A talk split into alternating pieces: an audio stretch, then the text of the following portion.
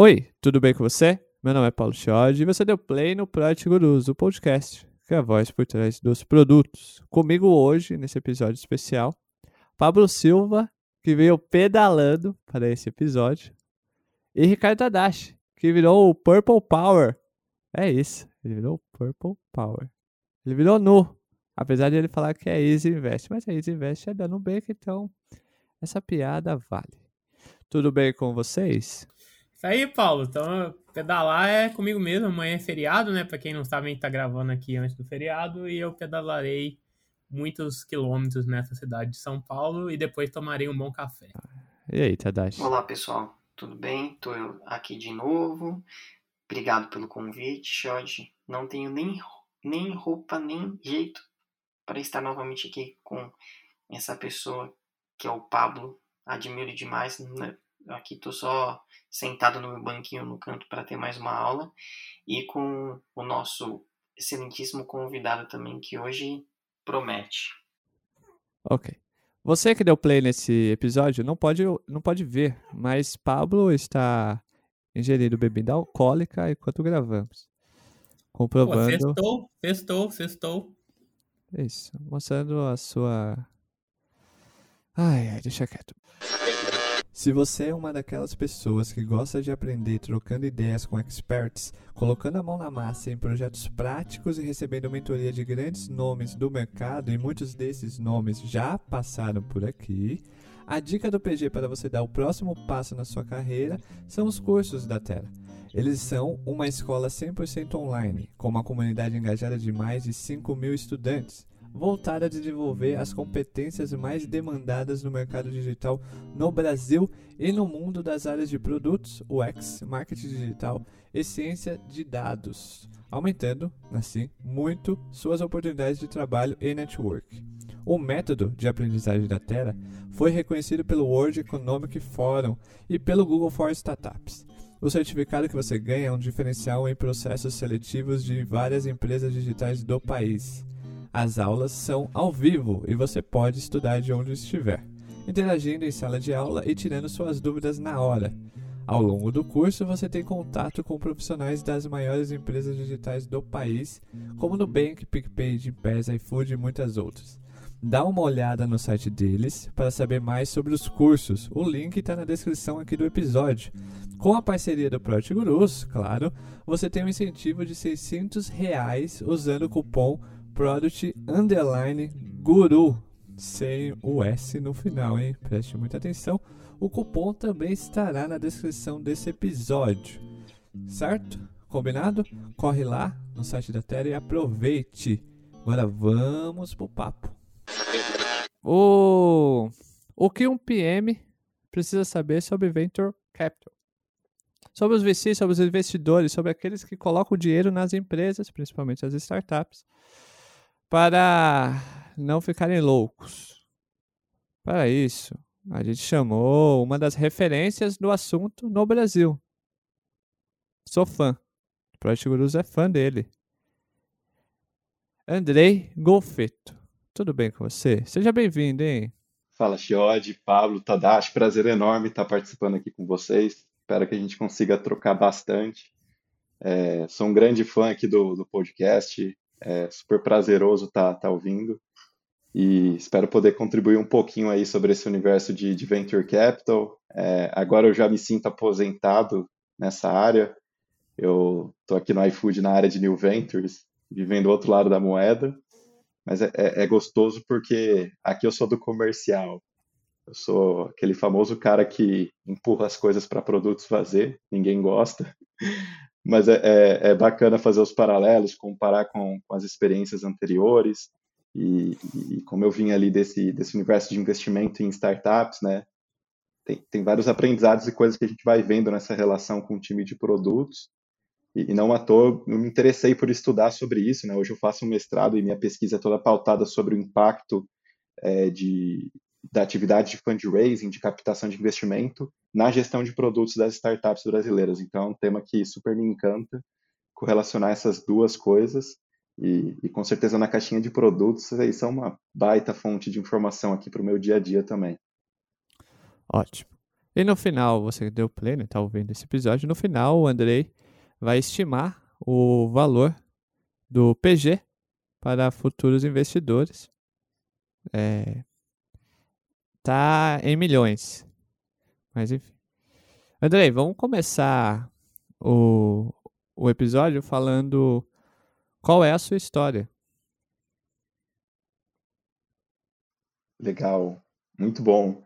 É, bom, eu sou do interior de São Paulo, é, uma cidade chamada Tupã. É, eu fiz administração na Unesp e sempre gostei de, de estudar coisas é, sobre negócios, é, marketing, recursos humanos, teoria geral da, da administração do Kevenato, finanças. E, e, eu acho que esse meu, meu interesse pela administração era porque eu fazia parte da empresa júnior e, e, e, a real é que eu não estudava muita coisa, porque só pela prática da empresa júnior eu conseguia ter um, um, bom desempenho ali na, na graduação. Só que eu ia muito mal nas matérias que tinham conta. É, a, os cálculos da vida, os métodos quantitativos, etc. e tudo mais. Mas a experiência da, da empresa júnior era muito gostosa. Fiquei quase seis anos nesse projeto. Fui presidente da FEGESP, que é a Federação de Empresas Júniores do Estado de São Paulo. Fui presidente da Brasil Júnior, que é a confederação. E lá eu era responsável pela captação de patrocínios, né? Então a gente pegava grandes empresas como Itaú, Ambev, Suzano, Kraft Heinz e, e vendia cotas em eventos para ajudar essas empresas a terem uma marca empregadora mais próxima ali desses é, universitários. E foi uma atividade que eu gostei muito. A gente tinha quase 30 patrocinadores, é, era um faturamento bem alto para um ticket estudantil. E, e, depois dessa experiência, eu acabei começando a fazer estágio na ACE, é, que é uma aceleradora de startups. Então, foi lá que eu comecei a minha carreira. É, eu entrei para trabalhar numa área que fazia projetos para grandes empresas.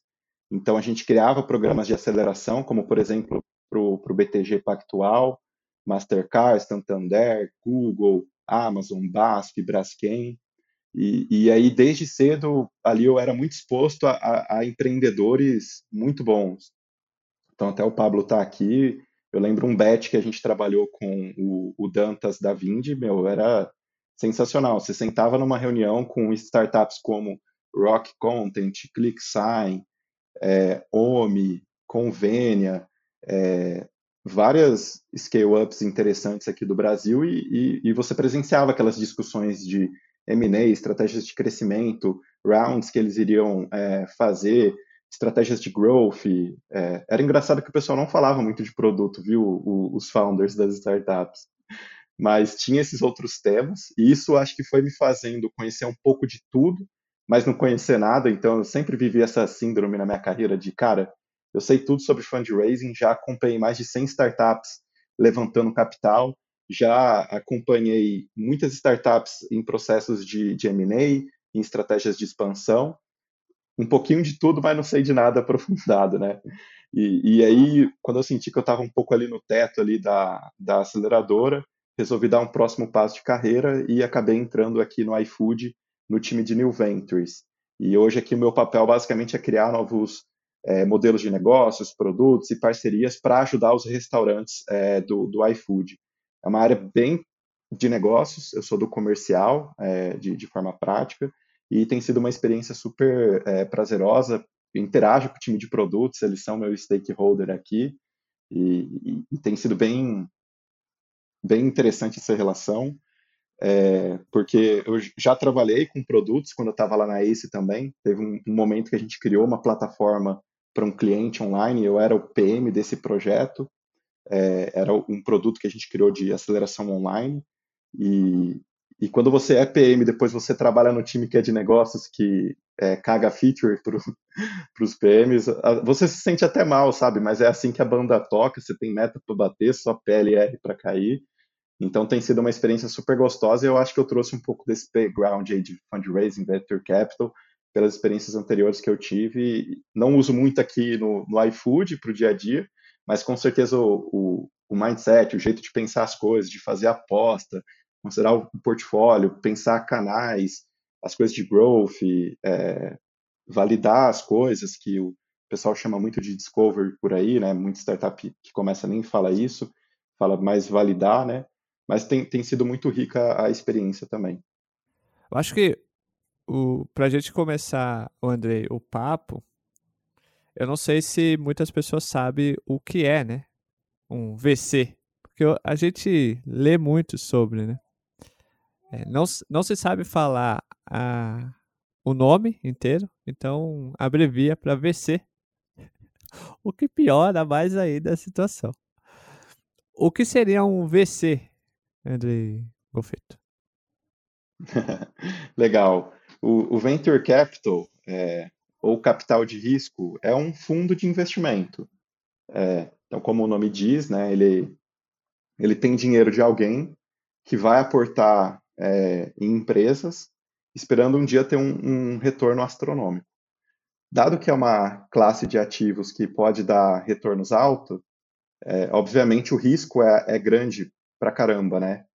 É, então, geralmente, um, como que funciona um fundo de venture capital? Que, que é legal falar que praticamente todas as grandes startups do Brasil, as scale-ups, os unicórnios, eles são financiados por, por venture capital. Então, é uma caixinha do ecossistema empreendedor super relevante, porque quem que geralmente é um investidor de venture capital? Geralmente são ex-empreendedores. São pessoas que é, criaram as startups, foram bem-sucedidos, fizeram as saídas, que são os exits, né, as vendas das suas participações societárias. A pessoa ficou milionária, não tem o que fazer com esse dinheiro, vai lá e começa a aportar em outros fundos ou cria o seu próprio fundo. Um exemplo para ilustrar esse movimento é a Canary. A Canary ela foi fundada é, por dois empreendedores que criaram a Print, é, que foi uma startup muito bem sucedida aqui no Brasil, fizeram uma saída boa. Eles criaram Canary, em paralelo eles ainda é, tocam também a Loft, né, os dois founders ali da, da Canary. Outro, outro exemplo que é muito simbólico para o ecossistema é do Júlio Vasconcelos. Ele foi um dos primeiros funcionários do Facebook aqui no Brasil, é, teve uma experiência super interessante de growth da, da plataforma aqui, depois dessa experiência, ele criou o Peixe Urbano. É, o Peixe Urbano deu certo pra caramba, ele fez uma saída. É, e aí depois ele foi lá e, e criou um fundo é, de late stage, né, um estágio mais avançado, que é de Series B. Eu vou falar dos estágios de investimento, até para diferenciar o que, que é investimento anjo, aceleradora, é, seed, round, Series A, B, porque é uma sopa de letrinhas que muita gente não conhece e cada modalidade de investimento, cada fase, são desafios diferentes que a startup tem para superar. Só que é, é, muito engraçado porque o estágio de um produto acompanha o estágio da startup ali também. Então, acho que é aí que os PMs podem aprender muito dessa relação de como funciona o, o, o mercado de venture capital. E, e, eu gosto de citar o Júlio, o Júlio Vasconcelos, porque talvez ele não saiba, mas ele de alguma forma impactou a, a minha vida.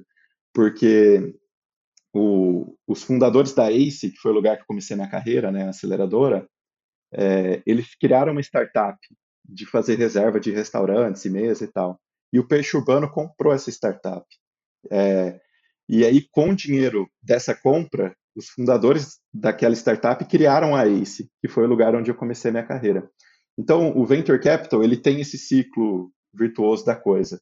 É, e quando você vê essas notícias saindo ah, a Local Web comprou a Vind. Pode ter certeza, aqueles milhões que o, os founders e sócios da Vind desembolsaram, eles vão retornar para o ecossistema, aportando em outras startups, virando investidores anjos, colocando em outros fundos, e essa roda vai se repetindo, o que é muito é, motivador e esperançoso no Brasil, é que esse ciclo está cada vez mais intenso.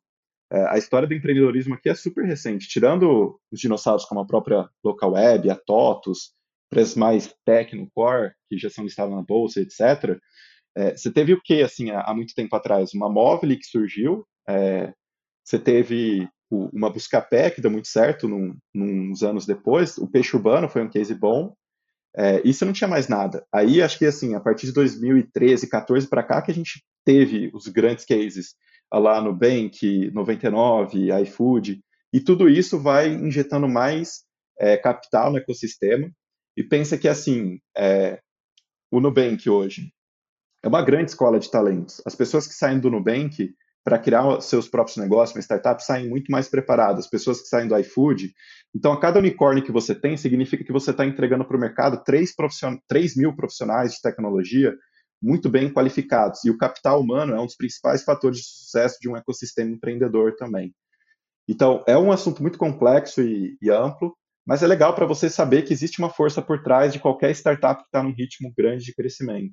E o Venture Capital é um pilarzinho de finanças que dá a viabilidade financeira para a startup crescer, comprar crescimento, né? E, e, e, o Venture Capital, eu gosto de brincar às vezes que quando o, o investidor chega numa startup, é como se fosse o Ronaldo chegando no Corinthians. O, o, o, Corinthians tinha acabado de ser rebaixado na Série B, né, e subiu. Ronaldo chegou, mudou a história do Corinthians, até ser campeão mundial, último campeão mundial brasileiro. Fique claro que eu não sou corintiano, sou santista, porque a minha, minha família inteira é corintiana, e eu vi o Santos, é, o Santos do Diego, Elano, não falo mais Santos de Robinho, é, ser campeão em cima do Corinthians, e por isso que eu fui santista, eu gosto de ser do contra. É, mas o, o que o Ronaldo trouxe para o Corinthians é o que o VC traz para uma startup. O VC chega numa startup, ele traz muito know-how, acesso a mercado, talentos, conhecimento, conexões globais. Pode ter certeza que os amiguinhos lá da Loft, eles conseguem ter contato com várias outras startups grandes do mundo inteiro, porque a Loft é investida da Andreessen Horowitz, por exemplo, que é um dos fundos de venture capital mais famosos do mundo. Inclusive aquele livro que vários PMs ficam botando em palestra, a pessoa nem sabe quem escreveu, o que, é, que é o, o lado é, The Hard Things About Hard Things, do Ben Horowitz, que é um dos principais venture capitalists do mundo. Ele começou como um PM, é, ele fundou o, o, Netscape, ou alguma coisa assim, da, da web. É, ele tem esse livro e um outro que é o é, What You Do Is Who You Are, é um outro famoso, é um outro livro bem melhor que o de, de cultura do que esse da Netflix, que está mais no hype. É, e depois ele virou VC. E ele investiu em, cara, negócios como Airbnb, Pinterest, Facebook, Slack, Medium. É, não tem uma startup foda que o, o, cara não investiu praticamente. Ele é um puta VC em termos de, é, de mídia, né? E, e aí, e esse, essa, esse contato faz, tipo, por exemplo, a Loft tem grana da Anderson Horowitz, é, consegue ter um acesso global muito interessante. O iFood tem um, um investidor que é a Naspers, que é como se fosse um Palmeiras e Corinthians do SoftBank, a Naspers. É, mas o, o, o, veículo que investe na, no iFood é a Prozis, que é uma empresa lá do grupo, que é listada na Holanda e tal. Então, os venture capital, eles, eles agregam muito ali nas startups, e às vezes o PM que está lá na ponta nem entende as forças que estão por trás do C-level dele e o que, que influencia aquela cobrança, aquele ritmo acelerado para as coisas, porque é isso que o investidor quer. O investidor, ele bota grana na startup para em 10 anos ter 60 vezes o que ele investiu. Para a startup crescer 60 vezes em 10 anos, é muita coisa que tem que ser feita. E às vezes o PM ele quer ficar ali naquele sexo dos anjos, no Discovery eterno para achar coisas óbvias no final. Não tem aquele ritmo que o, o VC precisa, né? Então aí que começa a ter um grande atrito entre o C-level e por isso que eu tenho essa hipótese, cara, que eu nunca vi um cara, um, um founder foda de startup falar de produto. Você não via falando. Você vê o cara falando de growth, o cara falando de cultura, de pessoas. E produto era lá, assim, ah, o CTO tá fazendo alguma coisa era muito uma área acessória, sabe? Mas aí quando eu conheci bem o que, era uma área de produto e tal, é, acho que, que as coisas começaram a ficar mais claras na minha cabeça. Mas ainda tem sido uma experiência muito interessante comparar e cruzar esses dois mundos, né? Os, antes de passar pro Pablo, que o Pablo já gostou ali do lance do Discovery. Calma. É, Tadashi, você ouviu o Andrei, né? As pessoas que trabalham na Nubank tendem a sair e abrir startups. Entendeu? Então presta atenção. Sim, vou abrir Chama várias empresas agora e vou começar também a ser um, um grande founder. Não, você pega resultados digitais. O que tem gente que saiu da resultados digitais e criou startups é impressionante. Então, é um ciclo que acontece né, no, no ecossistema, ele vai se retroalimentando. Acho que é aí que está uma das magias dessa criação de negócios e startups no, no mercado. O Pablo vai vai cobrar, hein, Tadashi? Uma startup sua daqui a alguns anos. Ô, Pablo, é, eu sei que esse assunto você gosta, né? De investimento de risco, board, startups, essas coisas. Fala, fala pro Andrei tudo que você pensa sobre esse assunto, por favor. Uh, o, o, que eu tenho visto de, de Venture Cap, mas uh, o ponto do, do André é, é, um, é um ponto que eu não tinha pensado ainda, né? Do tipo, é porque assim, quando, os momentos que eu passei por isso, e até fui, eu vi algumas coisas na Ace e afins, tipo, o produto era a parte importante, mas não o produto em si. O que o VC quer ver é a visão de futuro da empresa. É, e, eu, e, e eu não estava associando. É porque eu associo a visão do, de futuro da empresa com o produto, que é o que ela está vendendo em si, né? Mas não necessariamente isso, isso realmente está interligado, né? O que eu tenho me perguntado, e, e, uma pergunta que eu queria. Assim, eu acho que o VC é, tem seus pontos positivos e negativos, acho como tudo na vida. Mas uh, antes de eu falar um pouco mais do que eu penso, eu queria perguntar para ele, uh, André, é, esse ponto específico. Uma empresa que faz gestão de produto e não projeto, né, que, que é um pouco diferente. São modos de trabalho diferentes. Não é que um está certo ou outro está errado, mas são modos de trabalho diferentes. Uh, ela tem mais chance de, de conseguir VC se ela tiver uma boa gestão de produto ou isso é um fator irrelevante para conseguir investimentos de capital de risco? Ah, legal. Não, é claro que isso faz super diferença quando os founders é, e a startup têm claro ali as suas práticas, estratégias e a gestão de produto. Porque, assim, na definição da coisa, o que, que vai ser a gestão de produtos ali para um VC? É, essa questão que você falou da visão, é, uma visão de produtos é, perfeita. O roadmap, né, quais vão ser as apostas, por onde que você vai atacar, o que, que você está fazendo agora, o que, que você está fazendo é, depois, o que, pode ser mais tarde que talvez nunca aconteça. É, é que eu acho que o, o, VC ele é muito mais expansionista e visionário. Ele está preocupado com os próximos cinco anos. Ele está preocupado cinco anos à frente é, com o C-level daquela startup. E às vezes a pessoa de, de produto está mais focada no quarter ali, né? É, mas quando a startup chega com todos os dados, todas as métricas, isso é muito carente no mercado. Tem startup que é, tem aplicação assim que é, é super de engajamento e, e, e de atenção, é, não é tanto de transação só, é tipo, tipo a Vind, assim, na, na prática é transacional, mas é parado, então você não precisa ficar medindo muito engajamento do usuário, é mais o uso, né, o, você está gerando ali de receita, take rate, não sei. Mas tem startup que não consegue acompanhar, tipo, DAO, WOW e MAU. Tem startup que não acompanha é, direito quanto que está custando, como é que está o, o, o, onboarding, a adoção, não faz uma análise de, de cohort, não consegue falar quais são os usuários é, mais ativos, é, não consegue falar do churn. E aí, se o VC não tem essa sopa de letrinhas também aí de produtos na visão dele, ele fica receoso de entrar, porque ele vai achar que o risco é alto, porque é uma caixa de Pandora, né? a caixa preta, assim, você não sabe o que está acontecendo ali atrás da cortina. E você vê é, founders que são um pouco mais técnicos e talvez já vieram de, de trabalhar com produtos, quando eles trazem isso, dá muito mais segurança para o VC, é um ponto bom. Porque todo processo de investimento, em algum momento, você vai ter que ter o seu pitch deck, né? Que é ali o, os slides que vão contar é, qual é o problema que a startup resolve, o tamanho de mercado, é, qual é a oportunidade, quais são os competidores, quais são os diferenciais, a proposta de valor, o é, que, que, é o produto, qual que é o modelo de negócio, como é que estão os gráficos de, de tração, crescimento. E aí, se a startup não estiver crescendo uns seis meses consecutivos acima de uns dois dígitos, tipo acima de 10%, é, e, e, e, não tiver uma projeção fundamentada nessas métricas, não vai rolar um investimento, assim, é muito difícil. É, é, que aí depende do estágio também, né? A gente não falou do estágio. Porque quando você está no comecinho, que é um investimento mais anjo, é muito uma aposta em você. Quanto mais você vai crescendo, é menos uma aposta no time, mais uma aposta no produto e no negócio. Então, o investimento inicial aqui no Brasil, que começa por volta de uns 200 mil reais, investimento anjo, é, você não precisa ter todas as métricas, você está validando as coisas. Tem muita startup que começa como consultoria e tá ok, começa com um projeto mesmo.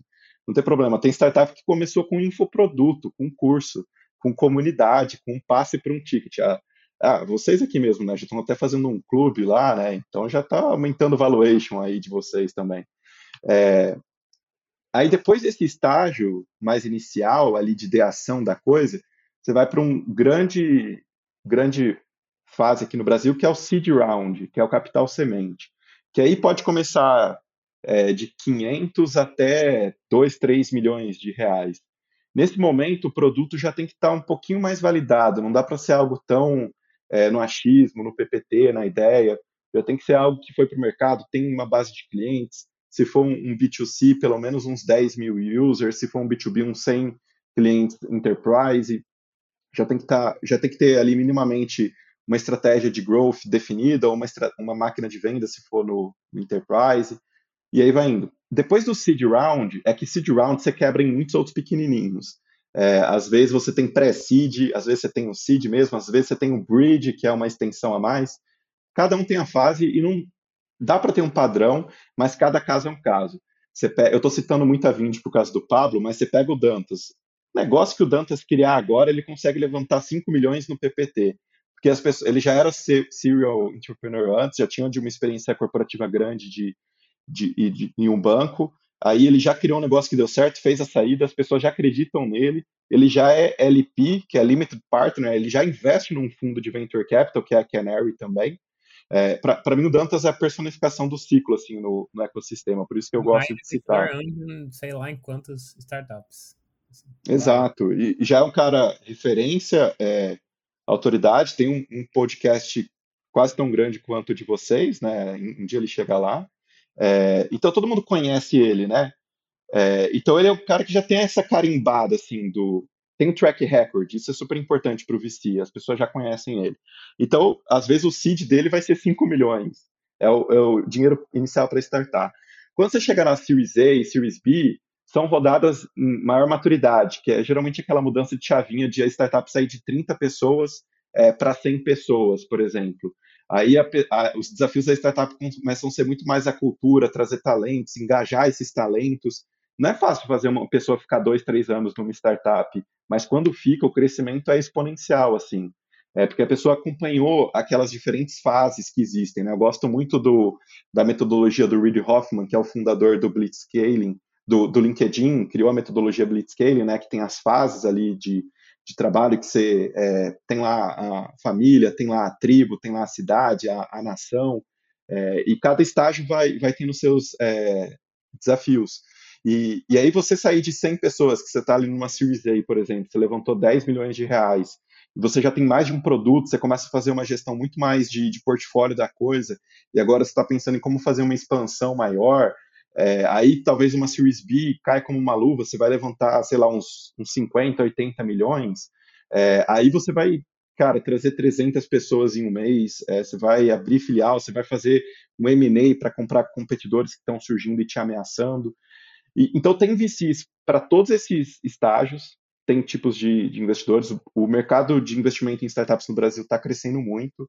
A cada ano, desde 2016, vem dobrando praticamente. Na pandemia não afetou muito, porque todos os fundos brasileiros estão capitalizados. Um fundo ele dura 10 anos. Ele capta, ele capta a grana antes de outras pessoas, ele tem, tem fundos que investem nos fundos de venture capital. São a, a galera muito rica, as empresas, o, os empreendedores que já venderam, family offices. O fundo pega esse dinheiro é, e faz o investimento nas startups. São quatro anos para desenvolver as startups, é, fazer os investimentos, quer dizer, depois mais três, quatro anos para maturar esses investimentos e dois, três anos no final dos dez anos para fazer o desinvestimento. Se você está numa startup que o fundo quer fazer o desinvestimento, pode ter certeza que as coisas vão ficar muito mais aceleradas porque o fundo vai ficar cagando na cabeça do C-Level para acelerar as coisas, arrumar a sala, arrumar a casa para vender a participação dele ou fazer uma rodada é, subsequente. Então, esses movimentos, essas forças acontecem muito. E o, o fundo, como ele tem 10 anos, ele tem um tempo ali para ter o retorno. Ele precisa dar o retorno para os investidores dele. Então, é uma, quando você vai analisar a cadeia de valor, você tem lá o, o, o time da startup, que são a galera que está fazendo acontecer na base da, da pirâmide, Aí você vai ter o C-Level, que fica recebendo essa pressão do, do VC, e acima do VC tem um cara que bota o dinheiro nele é, também.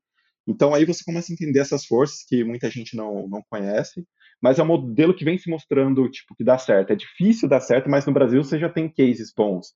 Você tem a Stella Investimento, que é investidora tipo da Resultados Digitais, fez a maior aquisição, da, a maior venda da história do ecossistema, quase 2 bi para TOTUS.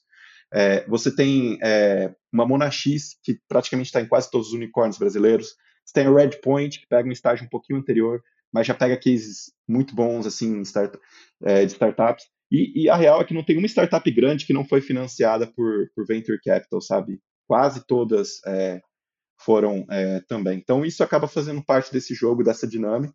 E com certeza quando a startup já chega com uma gestão de, maduro, de produtos mais maduro, mais madura, vai fazer total diferença para o VC entrar nela. Aula. Certo. Acho que a definição do, do episódio com o quê? 30 minutos é aula. Ok? Acho que com 30 minutos eu já tô começando a me. A, eu falo demais, que... tem que falar menos. Não, pode falar à vontade. O, em 30 minutos, a gente teve aula e o Andrei conseguiu, conseguiu, é, fazer com que eu amolecesse o meu coração para os stakeholders das startups, hein? Fala, pô, tadinho deles, né? Olha só, eles só estão sofrendo pressão, né? A culpa não é deles. A culpa é do pessoal que investe. Então, certo, Pablo, não? Ah, a gente teve boas experiências com VC, assim. É é, é, é, exatamente o que o André falou, assim, você sofre uma pressão, mas é normal, porque é todo investimento, você está esperando retorno, né? É igual você investir na bolsa ou investir em algum fundo, você está esperando retorno daquilo, né? E como o risco é altíssimo, é, tem, esse skin, tem esse skin in the game. Só para vocês terem uma, uma ideia, né? Eu tenho duas coisinhas aqui para falar rapidinho. É, o, um ponto que até o Pablo falou, né? Quanto mais tempo você demora para captar dinheiro, mais valioso a sua empresa fica. Porque se você começa a vender muito cedo, você vai dar muito da sua estrutura societária, que é o, o cap table, que é o equity ali da startup. Esse é o ativo mais valioso de uma startup. E, e, geralmente é o que mais engaja os talentos é o stock option pools, né? Que é quando é aquela parte destinada para os colaboradores que estão se destacando. Só que você começa a captar cedo, você começa a se diluir Chegar lá no final, o founder que deu a vida para o negócio, ele tem 10% da startup, ele não tem mais motivação para ficar, porque ele deixou de ser a, a cabeça da sardinha para virar o, o, rabo da baleia, né? Então, é importante você preservar esse equity, segurar um pouco a onda para não diluir muito. E, e aí você, melhor, o melhor cliente para qualquer startup, o melhor dinheiro é, para qualquer startup é o do cliente, não é o do venture capital. É, só que chega uma hora que o mercado começa a ficar tão aquecido, é, tem tanta competição, que a chegada de um venture capital vai fazer você ganhar muito tempo, vai fazer você crescer muito. Porque você não vai ter aquela obrigação de já dar dinheiro, porque você já está financiado. É, e aí você vai usar esse recurso para crescer. E o que eu gosto do venture capital não, não é só a pressão, é o fato de você levar a governança da startup para outro patamar. É alguém para tocar o bumbo para você. E isso a galera de produtos precisa muito. É tipo, botar alguém, é, é sentar lá para o C-Level e falar, cara, vocês estão aqui, é, daqui seis meses vocês têm que chegar nesse número. E ele vai cobrando, tem as board meetings que são incríveis. Eu já participei de mais de mil board meetings de startups. São momentos sensacionais, assim, que os investidores passam opinião, os sócios abrem ali os problemas. Tem a, a, a sociedade de uma startup tem todo tipo de problema que vocês imaginam. É sócio que tem que ser desligado, é sócio que tem que entrar, é briga com um competidor, é um fornecedor que deu calote, é não sei o quê. E, e aí, às vezes, é, isso afeta muito ali o dia a dia da, das startups, mas eu, de forma geral, os bons VCs, os bons investidores do Brasil, eles mais agregam do que atrapalham. Eu não gosto do preconceito, ah, não vou captar dinheiro porque alguém vai ficar mandando o que eu vou fazer. Esse não é o modelo de venture capital. O venture capital é uma grande mistura assim de, de consultoria com uma software house mais humana, menos técnica e de negócios, com um private equity, é, é muito mais para agregar e ajudar. Se ele não dá autonomia e liberdade para startup, já era. E, e, e, é muito arriscado. E o Venture Capital sabe que vai, a maioria vai dar errado. Só para vocês entenderem, a, a, principal analogia que existe sobre a história do Venture Capital é que surgiu lá na época da, da exploração científica, lá para 1300, quando tinham a, as caravelas. Então, a, a, as coroas, o, as famílias reais davam dinheiro para as pessoas que faziam a, as explorações. Saia lá, 30 pessoas com as caravelas altamente financiadas. É, aí elas faziam os, os, caminhos lá. Era a Companhia da Índia, das Índias, né, uma empresa super famosa que ficou conhecida. Muitos iam, a maioria afundavam, a maioria dava certo. Voltavam quatro, cinco caravelas. Mas essas quatro, cinco caravelas que voltavam compensavam o investimento de todo mundo e dava muito mais.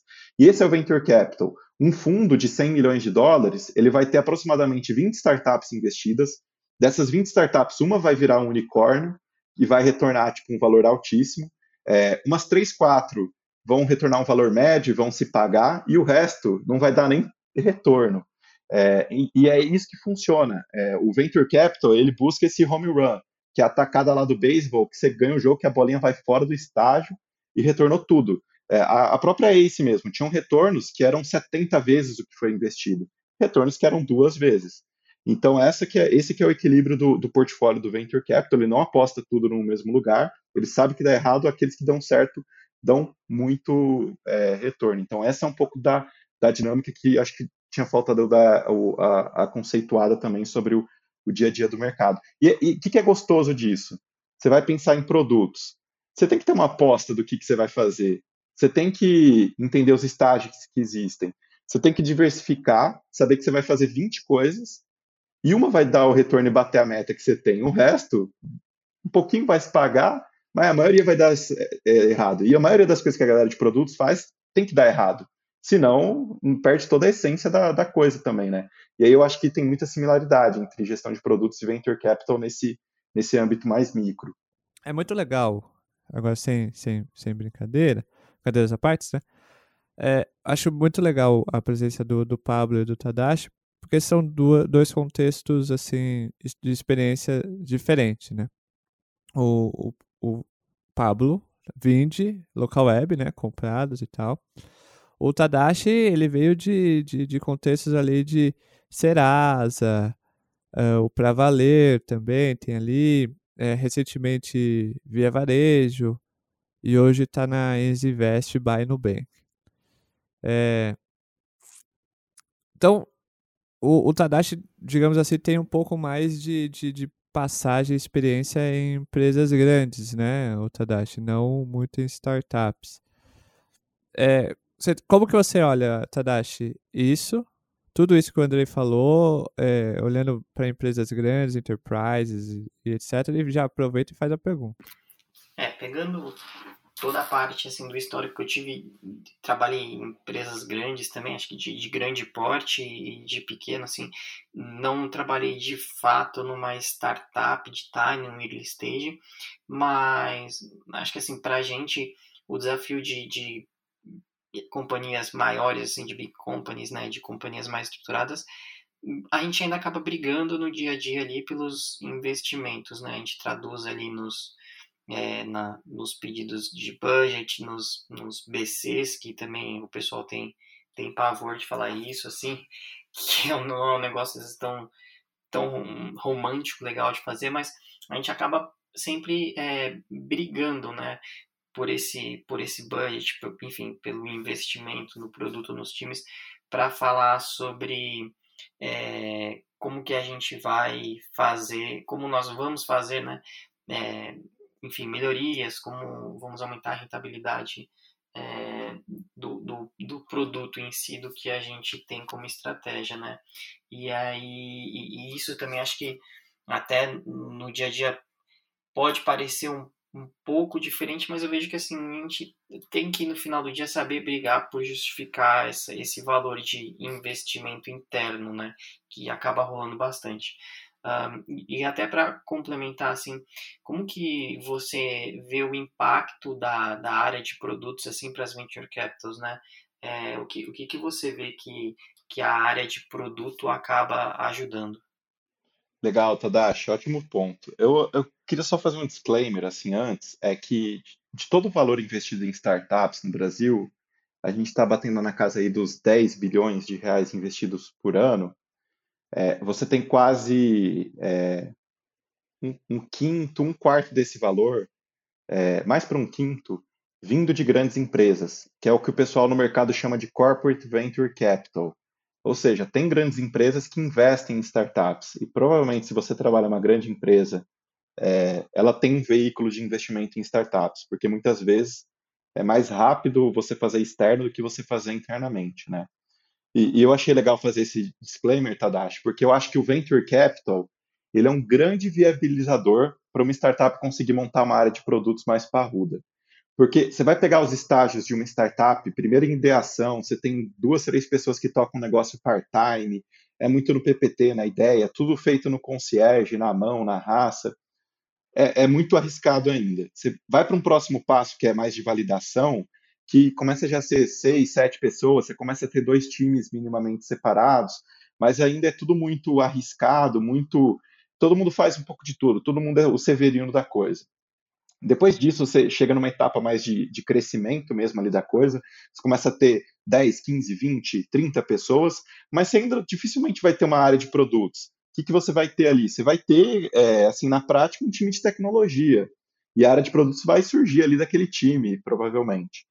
É, hora que você passa das 50 pessoas, provavelmente, hora que você recebe ali uma Series A ou um, um bridge, o final do seed, acima de uns 2, 3 milhões de reais, é quando a startup vai ter bala na agulha para trazer product managers mais seniors, para trazer designers, para trazer engenheiros mais capacitados. Então, o principal impacto do venture capital na área de produtos é esse.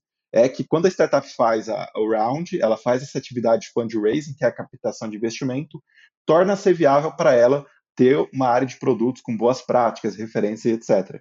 Antes disso, é muito na, na natureza, na, é, é, uma coisa mais natural, assim, é, é meio que no o, o, é, o, senso comum que o pessoal vai fazer, não, não, às vezes não vai nem chamar de produtos e, e, tudo mais.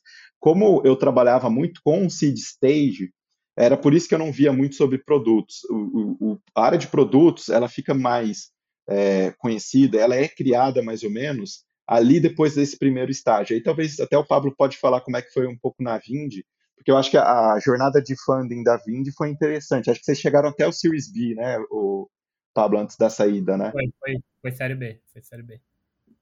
Legal.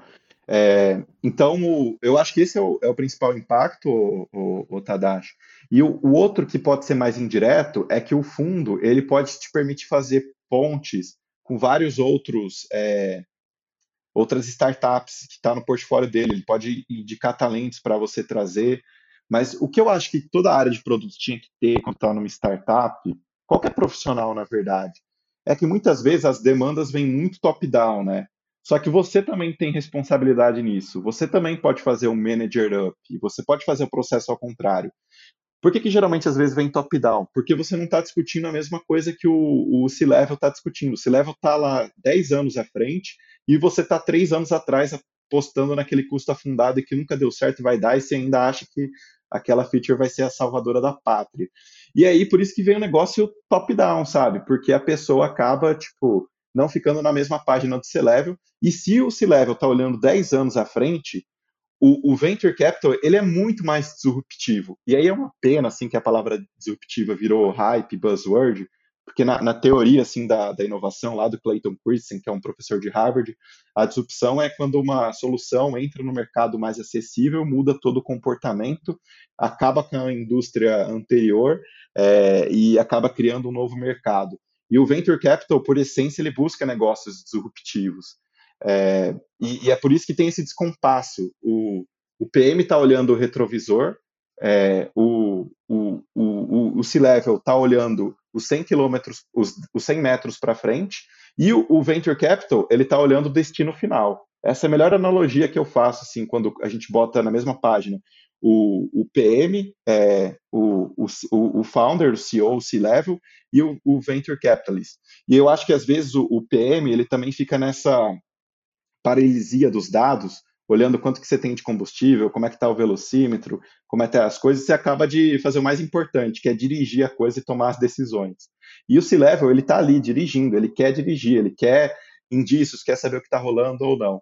Então, esse é, é, um grande ponto assim que me incomoda no universo de produtos. Eu até falei para o Chiod antes aqui que eu parei de estudar por, porque eu comecei a ter essas reflexões e ficar bravo.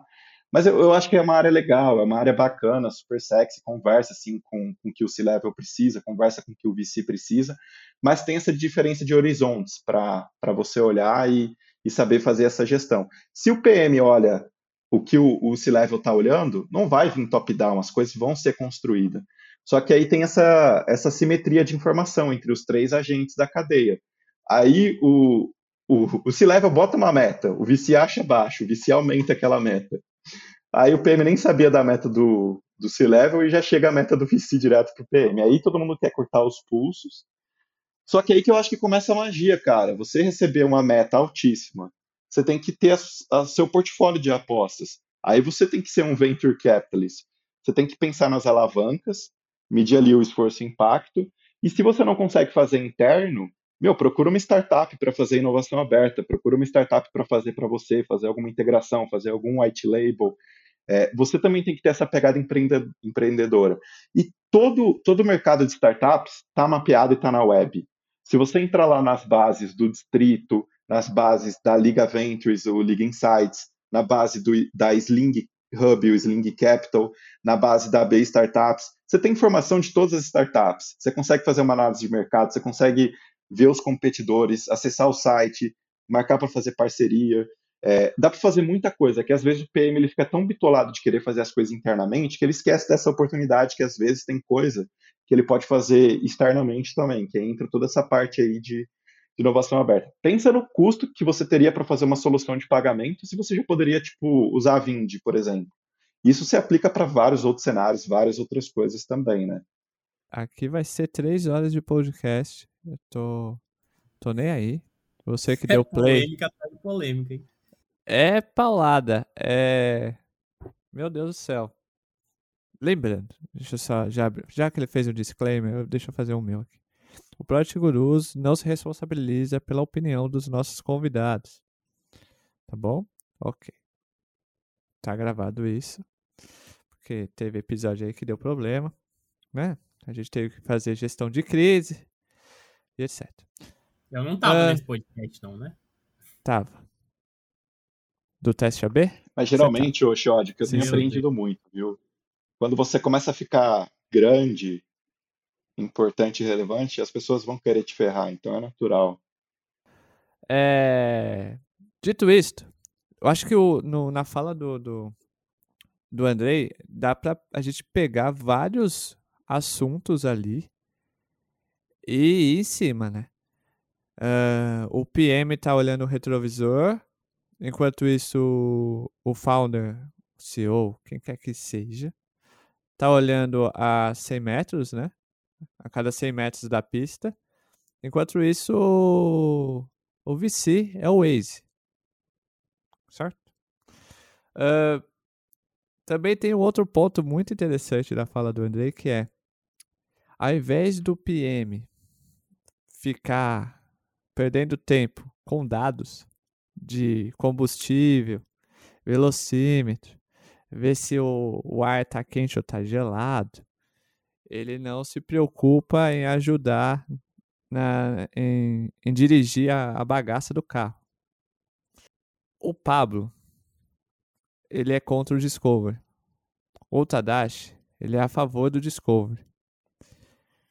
Eu vou começar primeiro com o Tadashi.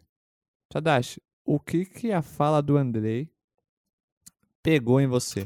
É, o show de ficar brincando com isso, mas enfim, é minha visão de, de Discovery, eu acho que de fato a gente pode usar o termo que seja né, de, de Discovery, análise, enfim, mas eu acho que é bem importante e alguns pontos até para pessoas de produtos em si, para a gente acabar definindo um pouco da estratégia, porque eu vejo que nessa parte a gente consegue principalmente né, é, achar e readequar o fit que a gente tem de, de, de mercado com o nosso produto, com, com, com o que a gente tem que rentabilizar. No final do dia a gente tem que rentabilizar. Então, é, acho que fazer esse tuning assim é, é, sempre necessário, né? E o Discovery ajuda muito isso. Não é que vai responder isso, mas vai abaixar é, é, pelo menos tentar minimizar o risco de fazer algo que esteja muito fora ou que não esteja com a realidade do nosso perfil. E, e, e tem muitos casos de várias empresas que estão no mesmo nicho, que estão no mesmo mercado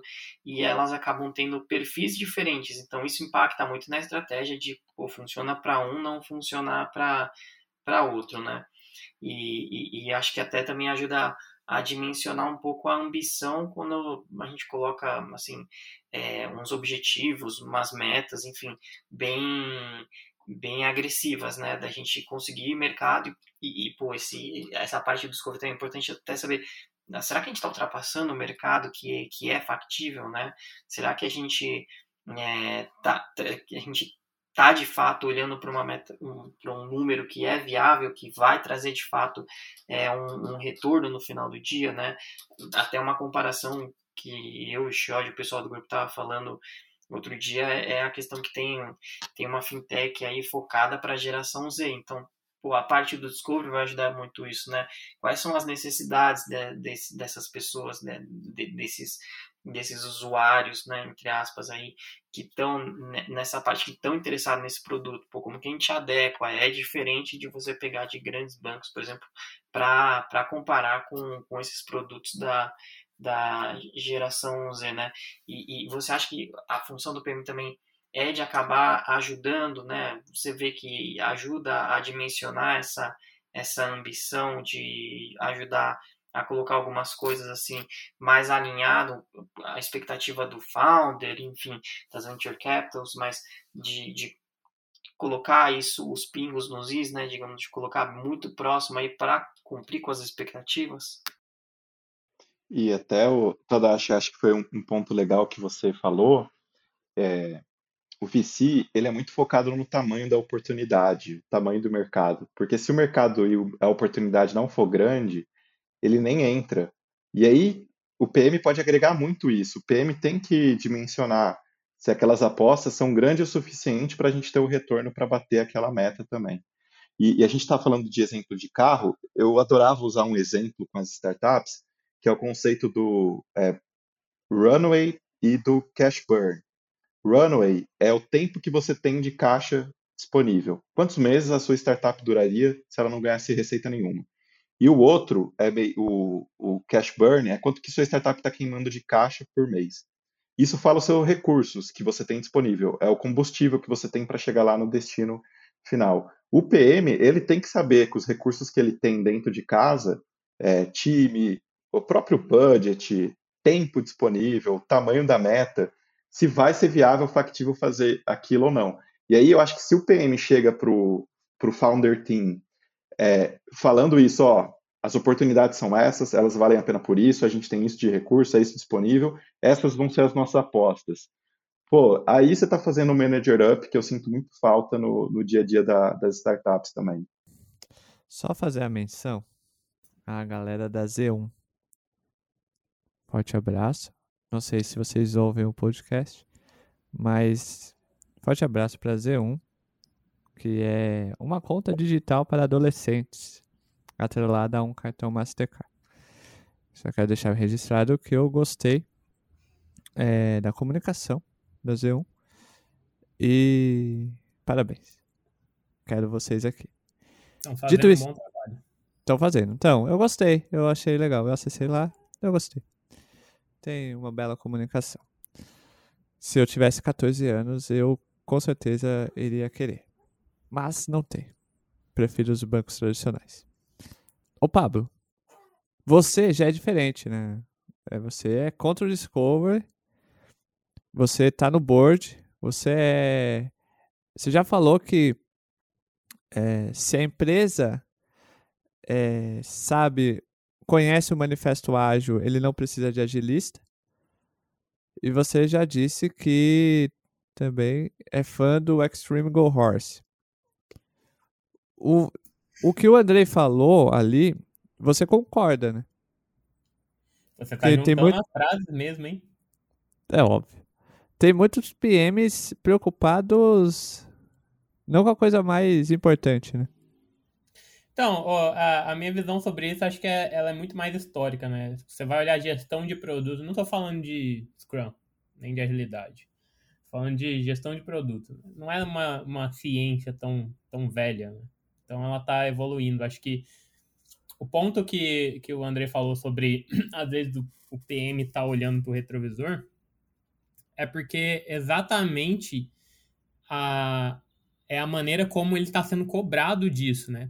Assim, tem casos e casos, mas tem. É, quando você vai olhar, assim, você não pode cobrar de alguém saber sobre VC ou saber sobre negócios se nunca ninguém ensinou isso para ele ou deixou isso claro né, sobre a estratégia em si. E, e nem tem muita um informação disponível no mercado, né? Exato, exato. Eu tenho visto muito problema de, de estratégia. Então, assim, se você quer que o PM olhe para. Tenha essa abertura para. Não que ele vá. Pode ser que ele vá, pode ser que ele não vá. Depende muito da formação desse PM, de como ele de como ele foi formado, né? Se ele foi formado num, num viés executor, dificilmente ele vai olhar para estratégia de negócio. Ele, é, ele vem de uma escola de execução que alguém diz para ele o que fazer. Já é dado. Mas quando ele entende um pouco sobre. Por que, que eu falo. Por que, que eu critico o Discover infinito? Porque Discover infinito não serve para nada, na minha visão. Serve só para você gastar dinheiro à toa. Ah, uma vez que tudo na empresa é risco tudo, qualquer coisa, porque a gente está falando de dinheiro. então, se a gente está falando de dinheiro, eu estou falando de risco financeiro.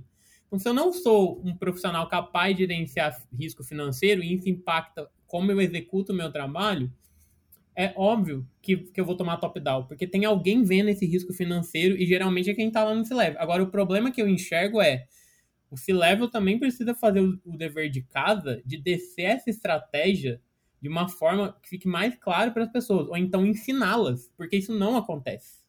Então, se você não deixa claro para as pessoas qual é essa estratégia, essa cobrança que o VC é, dá em, faz pressão em você, e, e essa visão de longo prazo, você não deixa claro isso e deixa amplo, né, o suficiente para que isso seja executado de uma forma indiscriminada mesmo, porque é, beleza, eu estou cobrando você dessa forma, você não pode falar que eu estou errado, porque eu estou executando um número que você está me pedindo. Né? Então, tem esse. Eu vejo isso. Para mim, é um problema de estratégia. Né? Se você não deixa claro qual é essa estratégia, e aí a gente entra no ponto de alinhamento, né? que é. A, alinhamento é o, é o terror de toda. A galera fala de comunicação, mas isso envolve alinhamento. Né? Qual que é o alinhamento? É você garantir que o negócio está conectado com o produto. Porque se essas duas coisas não estão conectadas e tem uma visão clara de futuro, é óbvio que o PM pode ir para qualquer direção mesmo. Né? Porque ele está lá tentando otimizar, às vezes, um número local que, que não está conectado com o número global e o resultado não vai vir mesmo, porque esse trabalho não foi feito. Então, eu ponho na conta também a liderança intermediária entre isso. Né? Um líder de produto tem a função de olhar, quando existe um líder de produto na empresa, olhar para o negócio e conectar o negócio ao produto, para que isso não aconteça. É, porque se essas coisas não estão conectadas, vai, vai acontecer. Você vai pôr funcionalidade, funcionalidade, funcionalidade, funcionalidade no ar, e o resultado não vai vir, mas é porque é um problema estratégico, né? Então, não adianta pôr a culpa só no PM. É, agora, não ensinar é um grande problema. Né? Se você cobra a pessoa por execução, ela vai executar. Ué, eu também executaria. Está me cobrando por execução, seja lá o que for. Né? E aí vem top-down, porque o resultado não vem. Mas não vai vir por um problema estrutural. Né? Então, é, é um equilíbrio. É sempre um equilíbrio. Agora, quando eu falo de discover, eu estou falando de risco. Então, pergunte o risco que você está tomando antes de gastar um mês gastando dinheiro de uma coisa que às vezes o risco é nulo. Né? descobrir coisas que não, melhor você implementar, colocar em produção e testar mesmo, aposta, né? Tem que apostar mais, assumir mais risco. Assumir risco não significa não saber qual é o risco. Isso tem que ficar claro. É, cara, agora foi minha vez aqui de ter uma aula com o Pablo, muito bom. Porque o problema no final do dia é sempre a comunicação da coisa, né? A informação não chegou. E isso que o Pablo falou é muito verdade, gente. O que tem de founder ruim, que não passa visão de mercado, as estratégias para o time, e aí o time para de se sentir pertencido e para de vestir a camisa ser o dono da, da coisa, é impressionante. E é isso que separa assim o, é, as meninas das mulheres e os meninos dos homens, o joio do trigo, sabe? Para a startup dar o próximo passo, o founder ele tem que deixar de ser muito mais é, executor e tal, e ele passar a ser uma pessoa muito mais educadora e visionária da startup para o time. Ele acaba tendo uma agenda institucional muito mais forte. E ele tem que fazer reunião geral, all hands, tal sei lá o quê, mandar e-mail para o time, explicar quais são os competidores, qual é a estratégia, o nosso movimento, como que as coisas estão conectadas, porque as coisas simplesmente não acontecem assim, né? E, e, e eu gostei muito da, da, da fala do Pablo, porque eu já vi dezenas e dezenas de startups que não conseguem sair do seed stage ali de 30 funcionários um MRR no máximo, assim, 50, 60 pau, é, porque não conseguiram dar, não conseguiram engajar o time, hum, passar as coisas, reter os talentos, é, ler o mercado, ter essa visão, essa estratégia. É isso que consegue diferenciar, sabe? As startups que vão do é, vão de growth para escala, que saem ali do seed e vão para series é, em diante. Porque o, o, growth é muito focado na aquisição de usuários, crescimento financeiro e tal. Escala, não. Qual é a diferença de crescimento para escala? Escala é quando você vai estruturar muito mais a cultura, os processos, as pessoas, a governança, você vai criar as máquinas, as máquinas de crescimento, máquinas de produto, máquinas de aquisição de talentos, a máquina de captação de, de investimento. Em growth, não. Growth é, é no go horse mesmo, igual o Pablo falou. É capta, cresce, foda-se aí os débitos técnicos, os bugs, é, e depois que chega em escala, você arruma tudo também. Mas é assim, a taxa de mortalidade é quase 75%, gente, do que fica ali no meio do caminho, em, em, em crescimento, para o que de fato consegue para a escala é, e, e, dar os próximos passos. Você pensa que, sim, Brasil não tem mais que 20 unicórnios, não tem mais que 400 startups no Brasil que faturam acima de 10 milhões por ano. Não tem mais de 400 scale-ups no Brasil. É, é, que aquele conceito de scale-up da Endeavor, eles criaram para ganhar dinheiro. É, porque tem muita startup que é scale-up e tal. Scale-up é tipo a Vind, igual a Vind no Brasil. Cara, tem, é no máximo umas 400, sabe? É, então, ainda tem, tem muita coisa para melhorar e esse, essa, essa transição aí é chave para essa maturidade aí do ecossistema. Ô, Paulo, rapidão, mas tem, tem só um ponto para complementar isso aí, que mesmo, assim, pela minha fala, do tipo, beleza, é responsabilidade do, do C-Level e afins, da liderança, deixar claro as coisas, mas os PMs, quem trabalha com produto, também não pode ficar acomodado esperando as coisas chegarem, né? É, o ponto é, beleza, você está recebendo um top-down. Você tem que entender por que você está recebendo um top-down. O que está acontecendo para você estar tá recebendo um top-down? É só a cultura da empresa mesmo? Ou você colocou um monte de coisa em produção e não, nem mediu o resultado disso? Assim, nem dados você tem para embasar as coisas que você está fazendo. Um perfil executor, né? tarefeiro. É... Então, assim, por isso que eu falo, é um equilíbrio, né? Beleza, você quer ser um bom PM, um ótimo PM, tem que medir o que você põe em produção e de preferência projetar antes de colocar. Né? É, você vai saber fazer isso intuitivamente? Nem sempre, mas dá para aprender. Né? Então, a, eu sempre, toda vez que alguém me pergunta alguma coisa do tipo, ai, é, qual que é, eu recebo muita essa pergunta, né? Qual que é uma as principais skills no product manager? Eu nunca falo comunicação. Para mim, a primeira de todas é conseguir entender, ler estratégia de negócio. Se você não, não consegue ler estratégia de negócio, como é que você vai tomar a decisão das coisas que você está colocando em produção no dia a dia? E aí, beleza, uma vez que você sabe a importância desses dois elementos, quando esses dois elementos não existem, você tem que se sentir incomodado e cobrar as pessoas porque isso não existe. Hoje, o que acontece, na maioria das vezes, é quando não existe, as pessoas saem da empresa. Mas será que precisa mesmo? Será que, não, será que você não pode fomentar isso? Você não pode partir de você? Não vejo por que não. Mas também, mesmo que você não saiba, dá para aprender, né? E aí cobre o seu líder, né? Cobre a empresa para te ajudar nisso também. Porque senão ninguém cresce, né? a, a, minha pergunta é a seguinte, assim, o que, que você avaliar numa empresa é, que recebeu venture capital na hora de você fazer uma entrevista nela? Que, que, quais são os elementos que te ajudam a decidir se é um lugar para você trabalhar ou não? Tipo assim, que é, geralmente é público, né? Um VC, quando você recebe um venture cap, dificilmente a gente não divulga isso pro mercado. Quais, como que eu sei que é para mim esse job, assim? Né? Quais elementos eu olho, que tipo de pergunta eu faço na entrevista para me ajudar a tomar essa decisão? Boa, Pablo, ótima pergunta. É, hoje em dia, o, é, o fato consumado da, da atividade de investimento é motivo de mídia. Então sai em todos os lugares mesmo lá. Startup captou Series C, D, B, a rodada mais alta, não sei o que, aquela pirotecnia toda. É, para um fundo investir numa startup, ele faz muitas análises para mitigar o risco dele. Ele vê o, o, o, time, ele vê o produto, ele vê o mercado, ele vê a competição, os diferenciais, a proposta de valor. Ele faz uma análise 360 que eu acho que deixaria qualquer pessoa que vai é, trabalhar na empresa é, confortável de estar tá ingressando nela. É, então, esse é um primeiro ponto, lá do lado do VC.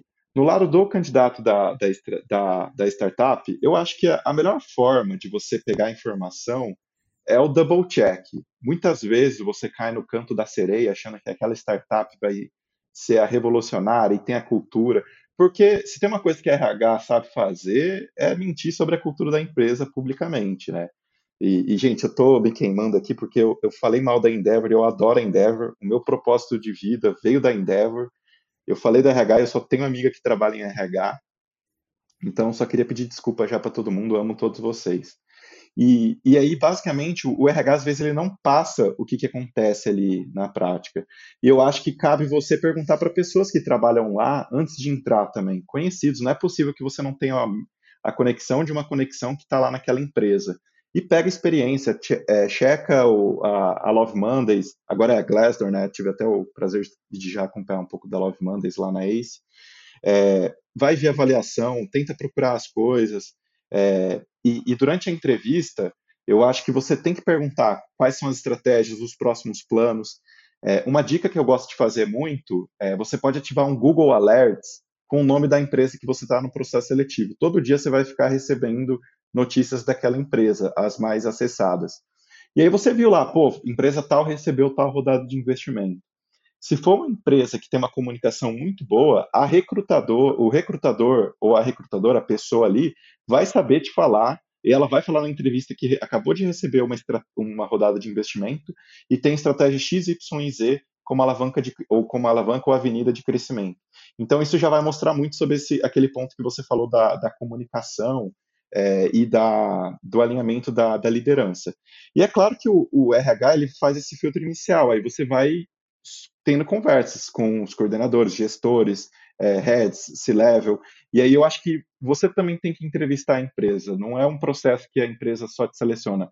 Eu acho que o, grande, o que já me fez ser aprovado em mais de 10 processos seletivos é porque todo processo eu, eu menosprezava quem era da outra parte. Eu tentava inverter o jogo e botar a banca assim. Tá, mas por que, que eu trabalharia aí com vocês? Quem são vocês para trabalhar com vocês? Eu acho que isso sempre inverteu muito o jogo, porque é a questão da barganha, né? Quando você é candidato, se passa um certo gatilho de escassez, você se passa como uma pessoa cara e, e disputada, e você começa a trucar o recrutador ou as pessoas, as pessoas, o seu valuation vai lá em cima. É igual o deal de startup, sabe? Então, eu sempre em processo seletivo eu tive essa preocupação de esgotar tudo. Ah, mas e esse problema de de entregador aí, esse preconceito na sociedade, como é que vocês resolvem? Eu ia fundo, assim, todas as perguntas, tudo que rolava. Então, isso é, ajudava bastante aí também a, a fazer essa seleção. Mas é um, é um bom indicativo. Receber o investimento dos principais fundos de venture capital a partir de Series A pode saber que alguma coisa tem aí que vai dar bom, sabe? Acho que antes do Series A é, é difícil afirmar, mas depois já foi uma análise muito mais parruda que o fundo fez para entrar na empresa. É, até aproveitando, Andrei, acho que essa parte aí que a gente estava falando de, de cultura, tudo, né? Eu sei que, que é difícil, mas acho que um dos pontos importantes também para a gente é sempre conseguir equilibrar, né? Na verdade, sempre vai ter dois lados puxando a corda, acho que a gente tem que tentar sempre manter de uma forma saudável, né? Sempre vai ter os dois lados da corda, então é, o pessoal, principalmente da alta gestão, querendo putz, metas cada vez maiores, sonhar cada vez mais, ter metas mais agressivas. É, e do outro lado, também as outras pessoas querendo ser um pouco mais pragmáticas, né, em determinados pontos, fazer algumas revisões. Eu acho que assim, o principal ponto é, pô, tá ok, sabe? A gente tem que se acostumar com essa, com fazer esse, esse, esse, esse, cabo, assim, né? A corda ficar esticada. Tem que os dois lados acabar puxando, porque acho que é assim que, que a empresa também consegue fazer coisas cada vez maiores. E eu acho que a gente tem que. Talvez o, grande problema é conseguir equilibrar isso para não ficar danoso, né? Para não ficar ruim, principalmente pro, pro lado que a corda acaba ficando mais, mais fraca, né? E, e até assim, um, uma pergunta também voltada novamente ali para a parte de produtos, né? O que, que você entende que o PM precisa saber é, com relação a essa parte do venture capital? Legal, é, Tadashi. Muito bom ponto, é, é bem pertinente. Eu, eu, eu vejo que assim, é um pouco do que o, o Pablo até já falou antes, que no final do dia a pessoa tem que entender da, da estratégia, do negócio e do mercado. É, o Venture Capitalist, o, o Founder Team, o C-Level, está interessado nisso, no, no próximo passo do, dos negócios. E eu acho que o PM tem que ter essa é, transparência, essa sinceridade radical do que está indo bem ou não, dimensionar o tamanho das oportunidades, conseguir priorizar ela e mostrar ali da, das apostas que ele vai fazer, como é que está, de fato, o, o estágio das coisas. E é claro que sempre vai ter alguém querendo subir a barra e, e tendo crescimento, mas se o PM entende como é que é a dinâmica de crescimento da empresa, é, ele consegue ver isso pelo histórico.